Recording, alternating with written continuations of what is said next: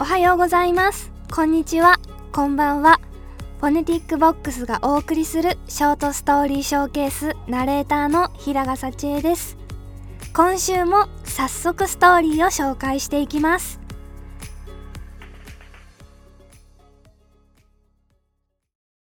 投稿者静岡県 D 夫人さんからのストーリーです。理不尽。私は理不尽な星の下に生まれていると心底思う。学生時代みんなでカンニングをしていても私だけが先生に見つかった。みんなで同じ牡蠣を食べても私だけが食中毒になった。先生に悪行が見つかり整列させられて一列に並び先生のビンタを待っている時も自分が列の一番最後だったからなのかなぜか私だけ往復ビンタで2発殴られた。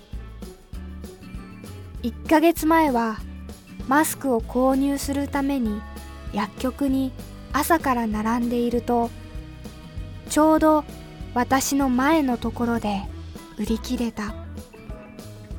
こんななんで自分だけと感じる出来事が間違いなく人よりも多い気がしてならない。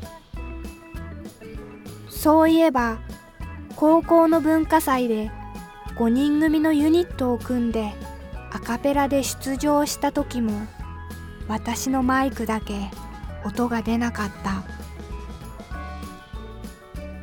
とどめにはそれを見ていた当時付き合っていた彼女に「私運が悪い人とは付き合えない。運気が下がる気がするの」と言って振られた。皆さん運の悪さで振られたことがありますか？昨日初めて新幹線のグリーン車に乗りました。グリーン車は広い2つずつの座席が通路を挟んで並んでいます。コロナの影響もあって利用者は少なく乗客はみんな1人で2席を使ってくつろいでいました。私も座席を倒し新幹線移動をくつろごうと思っていたのですが残念なことにとてもマナーの悪い客がいました。そいつはとにかく大きな声で車内でずっと電話をしているのです。イヤホンで音楽の音量を大きくしてもその声は聞こえてきます。斜め前のサラリーマンもそいつのせいで全然眠れなさそうでした。最悪だ。今日もまたついてない。せっかくの初のグリーン車なのに。とまた自分の不運を恨んでいた時斜め前にいたサラリーマンが「うるさいな。静かにしろよ」と大きな声で叫びました。すると電話の話し声がピタッと止まり電話をしていたおっさんは立ち上がり後ろを向いて「誰や今俺に文句を言ったやつは」と大声で怒鳴ったのです。私は「やばいこれどうなるんだ」と思いすかさずそのサラリーマンを見るとそのサラリーマンは死んだように眠ったふりをしていました。嘘でしょ？と思ったのもつかの間。数秒寝たふりをするのが遅れた僕はそのおっさんと目が合い「お前次調子乗ったこと言ったらしばくからな」と怒鳴られました。当然私は涙目です。寝たふりをしたサラリーマンを再度見るとまだ寝たふりを続けていました。大人って嫌ですね。そんなわけで私は今運がいい彼女奥さんを募集しています。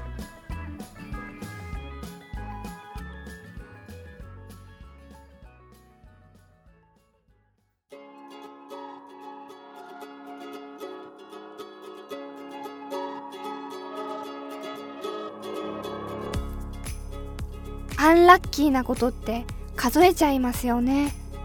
焦点がそっちに行っちゃいがちだけど多分逆のラッキーだったこともちゃんと起こってると思うんですがリー・フジンさんはどうでしょうか？なんで自分だけって思うことが私にも実は過去にあって高校生の頃登下校の時によく空から落ちてくる鳥の糞をかけられることがなぜか何回もあって世の中には一回も鳥に糞をかけられずに人生を終えていく人たちがいっぱいいるのになんで自分だけがたまたま鳥の糞を3回も4回も空から落ちてくるのかなって10代の時に思ってました。なぜか10代の時だけなんですけどこれってどういうことなのかなってその時は真剣に考えたりしてました。今はないんですけども皆さんは何であの時自分だけとかそういうのありますか？理不尽さん今までの分これからの人生はきっとラッキーなこといっぱいありますよ。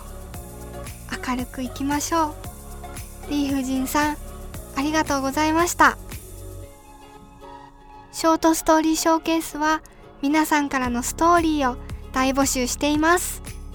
最近あった嬉しかったこと悲しかったこと何でも構いません。大切なのはそれが実話だということただそれだけです。ストーリーはホームページから募集しています。エピソードの詳細説明欄にリンクが貼ってありますのでそちらをご利用してみてください。面白い話である必要は全くありません。皆さんの心にしまってある大切なストーリーを共有してくれたら嬉しいです。是非番組のフォローもお願いします。また来週のストーリーでお会いしましょう。平賀幸恵でした。バイバイ。